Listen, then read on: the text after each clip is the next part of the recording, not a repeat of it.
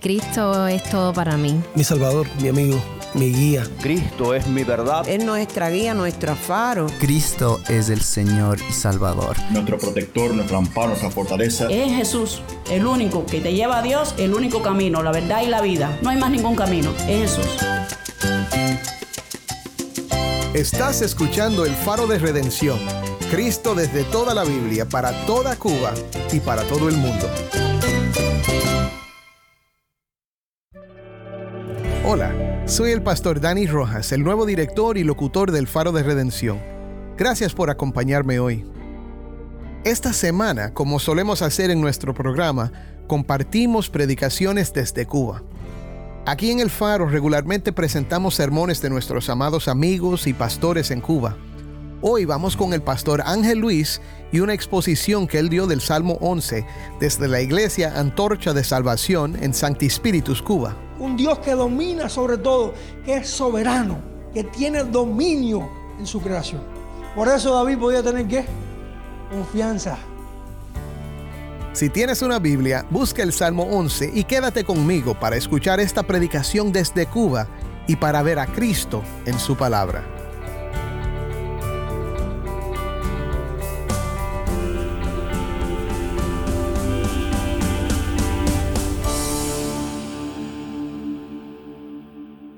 Salmo 11. Este es el texto que vamos a exponer. Un salmo de confianza en Dios.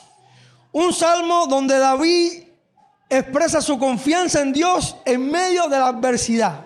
Allí vamos a ver que David enfrenta varias adversidades, pero él expresa su confianza en Dios. Su confianza en Dios que está fundamentada en la soberanía de Dios, en la justicia de Dios, pero él la expresa aún en medio de adversidad. Este salmo creo yo que va a proveer a cada uno de los que lo reciban, de los que lo escuchen, un estímulo para confiar en Dios en medio de nuestras diversas adversidades. Porque este salmo nos va a enfocar en un fundamento que trasciende cualquier circunstancia, un fundamento que se mantiene cualquiera que sea nuestra adversidad. Y este fundamento es la soberanía de Dios. Dios es soberano. Y es la justicia de Dios, Dios es justo. Y esto es un fundamento seguro para confiar en Él. ¿Confías en Dios? ¿Cómo expresas tu confianza en Dios? ¿Qué dificultades afectan tu confianza en Dios? Porque hay adversidades, hay problemas. ¿Qué dificultades afectan tu confianza en Dios? ¿Cuáles son los fundamentos de tu confianza en Dios? O más profundamente, ¿cuáles son los pilares o las bases para confiar en Dios en medio de tus adversidades? Vamos a entrar en él y este salmo eh, yo lo he dividido en dos partes. Hay una primera parte, versículo 1 al 3. Y en los versículos del 1 al 3, David afirma su confianza en Dios en medio de la adversidad. Él ahí la afirma, la expresa. Y ya la primera parte del versículo 1 dice, en Jehová he confiado. En Jehová, en el Dios que ha hecho un pacto con Israel. En el yo soy el que soy el que es suficiente, he confiado. En Él he puesto mi confianza. Él es mi refugio. Él es mi seguridad. Es lo que está diciendo. ¿Qué está expresando David?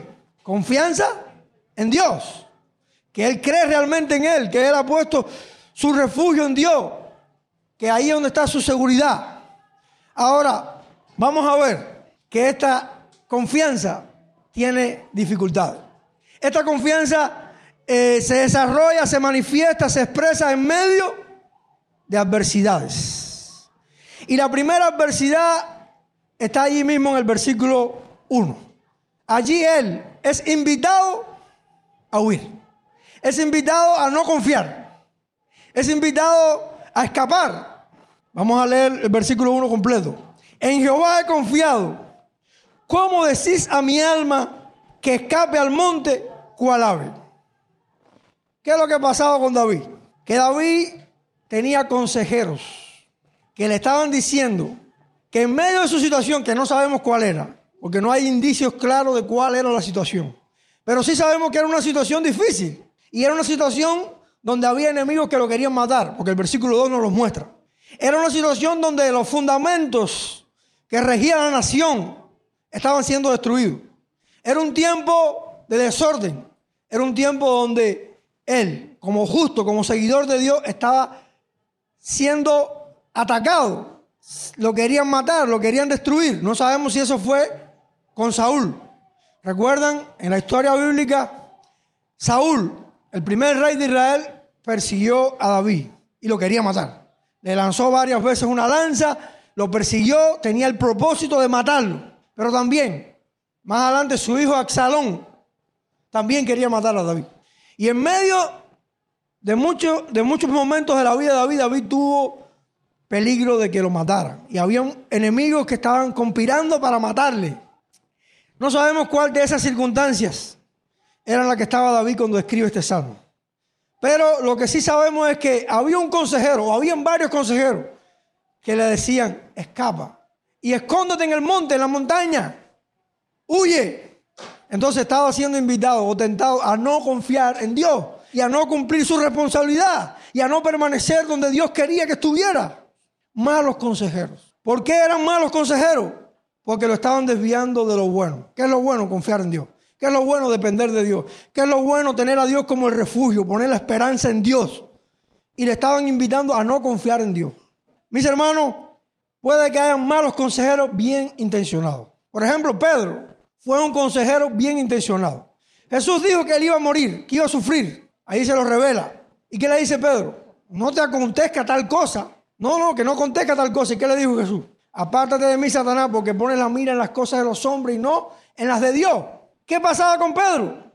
Pedro estaba bien intencionado, quería que Jesús siguiera vivo. No quería que Jesús muriera. Tenía una buena intención, pero era un qué? Un mal consejero. Era tan mal consejero que le dijo Jesús, apártate de mí, Satanás. Porque con esa actitud Pedro estaba sirviendo a Satanás. Porque estaba obstruyendo, estaba desviando a Jesús de qué? Del propósito y la voluntad de Dios para traernos salvación. Pero también pueden haber consejeros mal intencionados. Nehemías capítulo 6, versículo 10. Dice, está hablando Nehemías, Nehemías estaba reconstruyendo el muro de Jerusalén y habían enemigos que no querían que ellos siguieran construyendo el muro. Y entonces, miren lo que pasa, versículo 10. Vino, vine luego a casa de Semaía, hijo de Delaía, hijo de Etabel, porque él estaba encerrado, el cual me dijo, reunámonos en la casa de Dios, dentro del templo, y cerremos las puertas del templo porque vienen para matarte. Sí, esta noche vendrán a matarte. Entonces dije, un hombre como yo ha de huir y quien que fuera como yo entraría al templo para salvarse la vida. No entraré.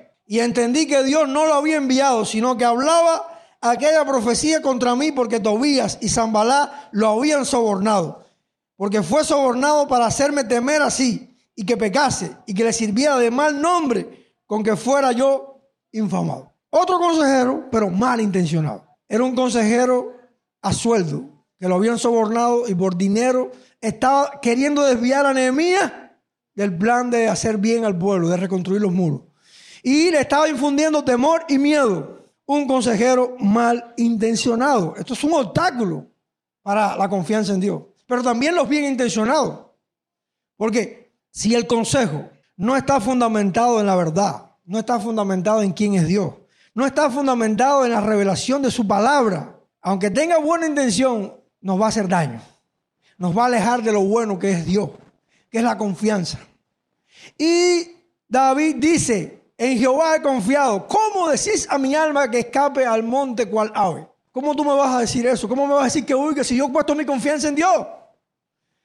Ponemos la confianza en Dios, pero hermanos míos, va a haber adversidades, va a haber dificultades. Y esas dificultades van a probar si tenemos una confianza verdadera en Dios. Si verdaderamente Dios es nuestro refugio. Ahora, había una razón por la cual estos consejeros le decían que escapara. Versículo 2 nos da, nos da esta razón. Pero a la vez también es otra dificultad. Dice, porque aquí los malos tienden el arco, disponen sus saetas sobre la cuerda para asaetear en oculto a los rectos de corazón. ¿Qué pasaba? Habían enemigos que se estaban confabulando y que tenían el plan secreto, el, estaban manipulando y procurando qué? Matar a David. Querían matarlo. Y vemos que el Salmo lo ilustra poéticamente, como alguien que está preparando el arco para lanzar la saeta y que lo traspase y muera. Alguien que está escondido, emboscado para lanzar el arco, en la flecha y que pueda matar a David. Entonces los consejeros, basados en eso, le invitaron a huir. Pero aunque hay enemigos que nos quieren matar, aunque hayan dificultades, Dios quiere que confiemos en Él. Que pongamos nuestra esperanza y nuestra confianza en Él. Porque nuestro Dios nos puede llevar en medio de cualquier dificultad. Y a David lo llevó por medio de, de las dificultades. Saúl lo quería matar. ¿Lo pudo matar? No. Axalón lo quiso matar. ¿Lo pudo matar? No. David confió. Dios obró a favor de David. Y aun cuando por ser fiel a Dios nos maten, Dios, Dios quiere que confiemos, que dependamos. Hay un texto donde el apóstol Pablo dice, el Espíritu Santo me da testimonio de que voy a tener prisiones, tribulaciones, pero el, el apóstol Pablo dice, de ninguna cosa hago caso, ni estimo mi vida preciosa para mí mismo, con tal de que acabe mi carrera con gozo y el ministerio que recibí del Señor. No me importa si voy a sufrir prisión, no me importa si voy a sufrir tribulación, no me importa aún si voy a morir, porque lo que me importa a mí es hacer lo que Dios quiere. Lo que me importa a mí es vivir fundamentado en Dios. Y eso es lo que importa, hermano. Porque de esta vida vamos a partir. Y si por guardar nuestra vida ofendemos a Dios, puede ser que no seamos creyentes. Y aun cuando lo seamos, no va a agradar a Dios. Pero si por confiar en Dios y por ser fiel a Dios morimos, vamos a estar con Dios. Por siempre. De una manera u otra vamos a partir de este mundo. Pero Dios quiere que confiemos, porque Él es fiel y es lo mejor para nuestras vidas. Ahora, vamos a ver otra adversidad allí en el versículo 3. Si fueran destruidos los fundamentos, ¿qué ha de hacer el justo? El justo en el Antiguo Testamento y ahí en los Salmos no es una persona libre de mancha, libre de pecado. Porque esa persona, ¿qué? No existe. Romanos 3 nos dice, no hay justo ni aún uno. Si no existe un justo, en el sentido de cumplir toda justicia, de cumplir todo lo que Dios demanda, porque nadie puede. Todos cuando nos tiramos por el escáner de la ley, tenemos problemas. Somos pecadores, no somos justos. Pero el justo en los salmos era la persona que tenía una relación justa con Dios. Era una persona que confiaba en Dios, en su revelación y buscaba vivir fiel a Dios. Era alguien que seguía a Dios. Era un verdadero creyente. Entonces, dice, si los fundamentos fueran destruidos, ¿qué ha de hacer el justo? ¿Qué ha de hacer el verdadero creyente? La situación que rodeaba a David no era una situación que le estimulaba a confiar en Dios. Porque lo que había era corrupción. Que los fundamentos de todo tipo, sociales, religiosos, todo estaba siendo qué? Destruido. Entonces, ¿qué ha de hacer? Ya vemos en el versículo 1 que hizo David. Confió. Confió en Dios. Pero tuvo que enfrentar esta adversidad también. Tuvo que enfrentar malos consejeros. Tuvo que enfrentar enemigos que lo querían matar. Y tuvo que enfrentar una situación contextual donde los fundamentos estaban destruidos. Donde ya la nación se estaba volviendo una anarquía. Un desorden total. Similar a nuestro país. Ahora, en medio de todo eso, ¿qué hizo David? Afirmó su confianza en Dios. Porque la confianza en Dios no depende de las circunstancias. La confianza en Dios depende de Dios que es fiel. Y de creerle y de poner nuestra confianza en Él y creer que Él sí nos puede llevar. Que Él sí nos puede sostener. Que Él sí nos puede guardar. Que Él es fiel en cumplir lo que promete. Ahora, versículo 4 al 7, vamos a ver que David pasa a algo diferente. Aquí afirmó su confianza. En Jehová he confiado. Yo no voy a huir.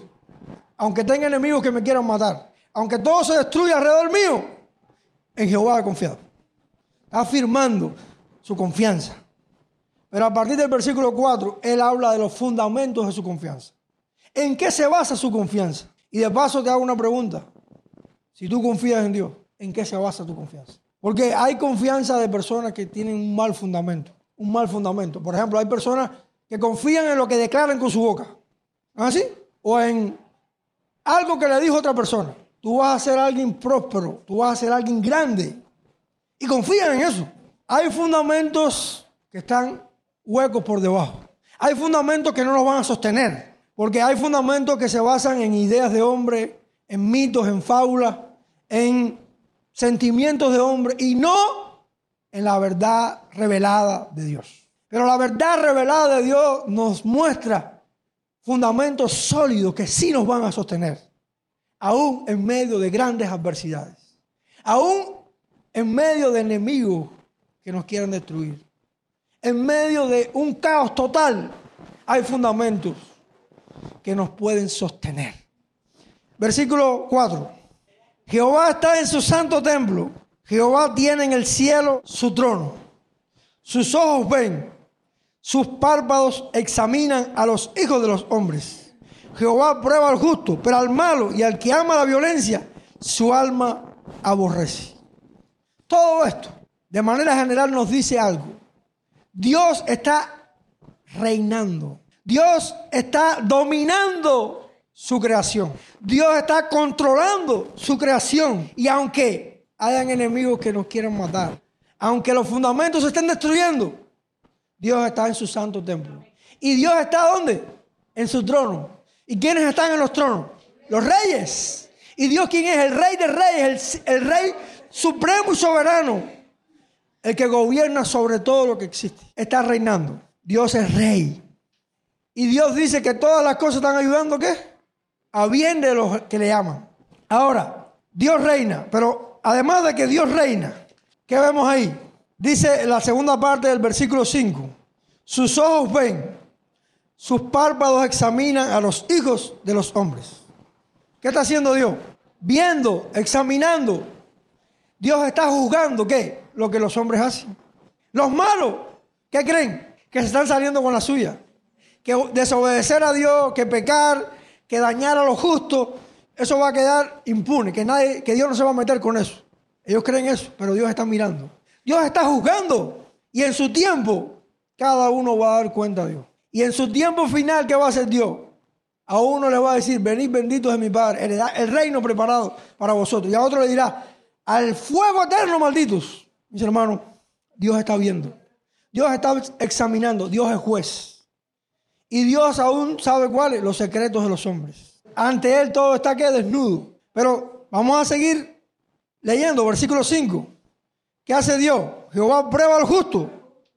El justo, el creyente, ¿qué pasa? Que Dios envía pruebas a su vida. ¿Qué estaba experimentando David? Prueba, prueba. Cuando le invitaron a, a, huir y a no confiar, era una prueba. Cuando habían enemigos que lo querían matar, que lo perseguían, es una prueba. Dios estaba probando y a los justos Dios los prueba. Dios prueba a los justos, pero la prueba tiene un fin es que la fe se fortalezca y se purifique. En primera de Pedro, capítulo 1, versículos 6 y 7, nos habla de eso. Pero ¿qué más hace Dios? Dios también prueba a quiénes? A los malos. Pero los malos desaprueban la prueba. Y se evidencia su maldad. Evidencia su falta de fe. Pero Dios está examinando y examina a creyentes y no creyentes. Trae pruebas a creyentes y a no creyentes. Y las pruebas revelan si realmente confiamos o no. Ahora, pero ¿qué más dice el texto? ¿Qué hace Dios con los malos, con los violentos? Los aborrece. Dios tiene un desagrado, un rechazo, una repulsión a quienes? A los malos y a los que hacen violencia, a los que hacen daño a otros. Y mis hermanos, quisiera que, que busquemos en el, en el Salmo 10. El Salmo 10 nos ilustra quiénes son los malos.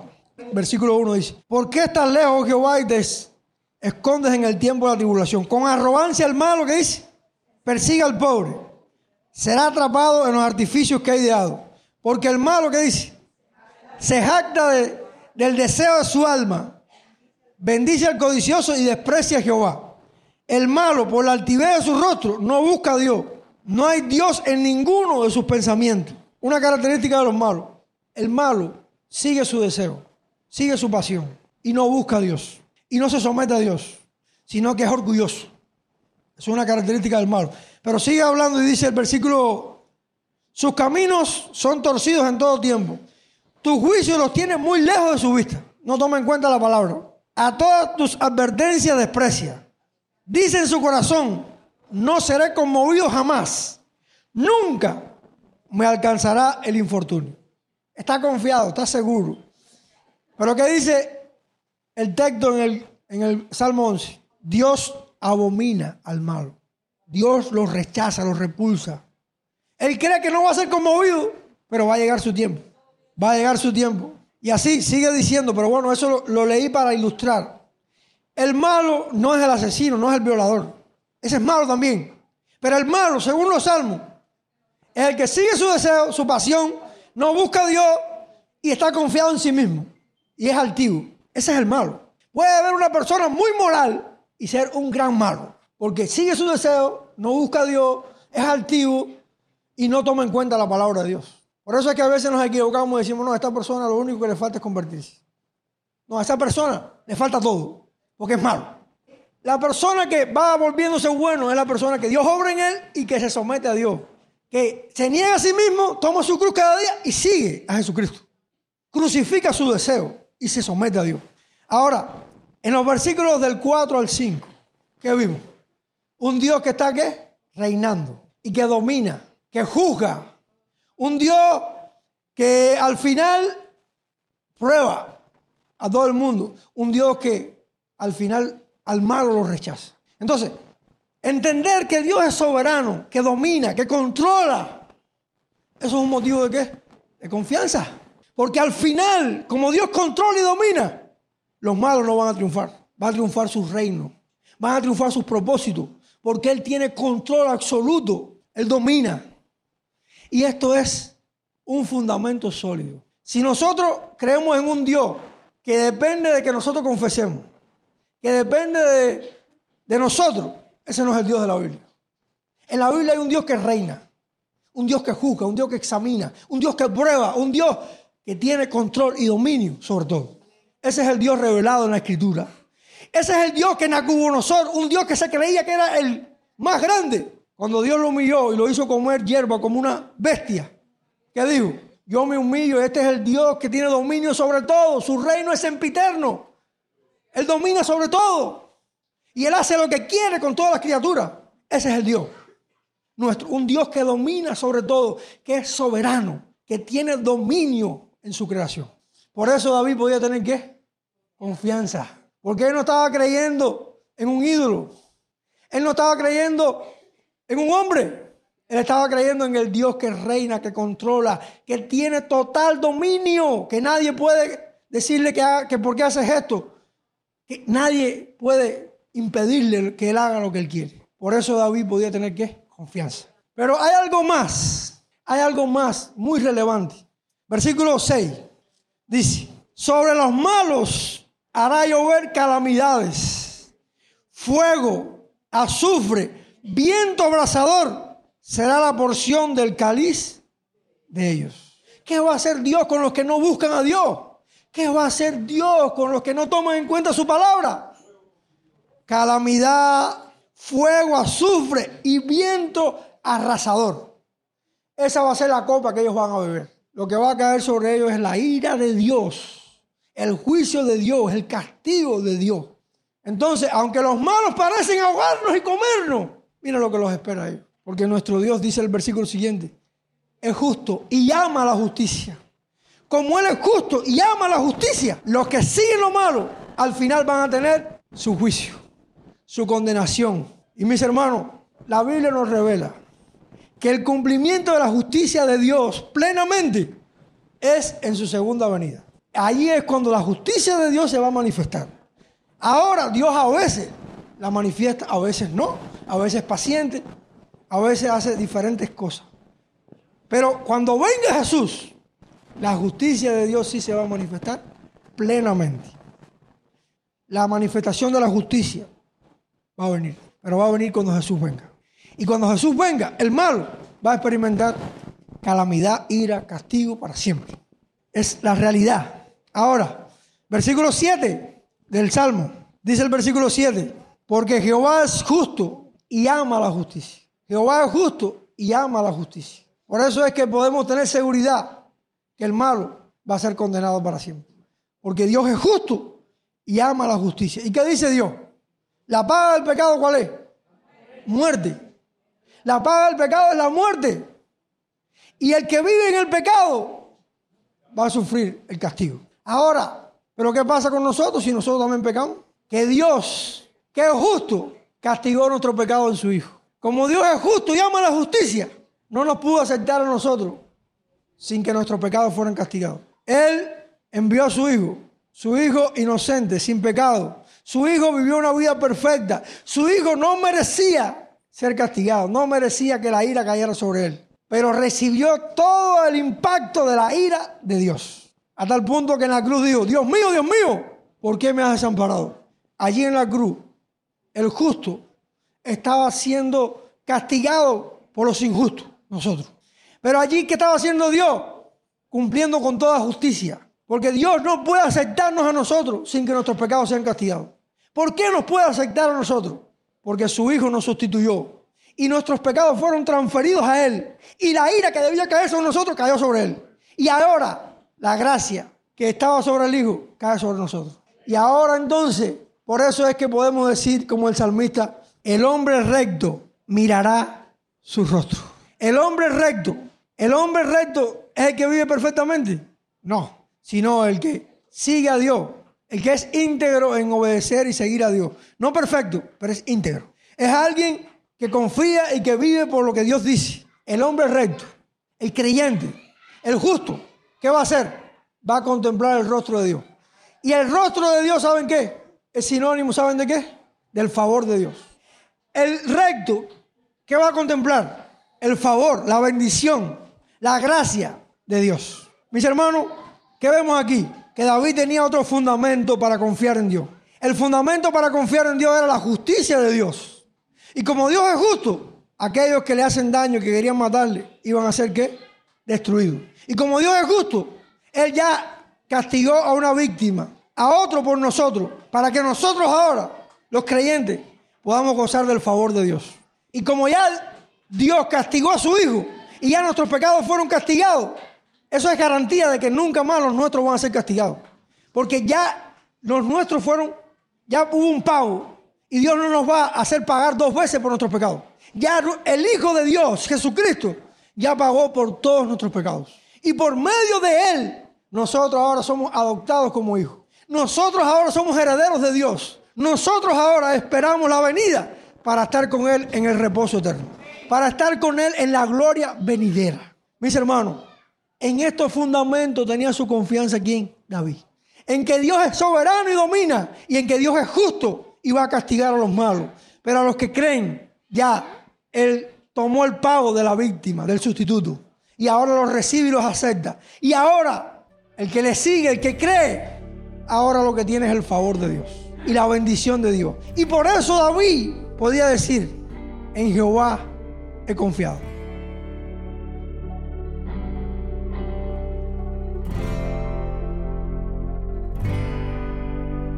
Soy el pastor Dani Rojas y esto ha sido una presentación del Faro de Redención. Qué bendición fue oír el pastor Ángel Luis en su exposición del Salmo 11. Es siempre un placer para nosotros poder compartir la voz del pueblo de Dios en Cuba con todo el mundo. Si deseas saber más sobre nuestro ministerio, visita nuestra página web elfaroderedención.org. Gracias por acompañarme hoy. Te invito a que me acompañes mañana en esta serie Predicaciones desde Cuba. El Faro de Redención, resplandeciendo la luz de Cristo desde toda la Biblia, para toda Cuba y para todo el mundo.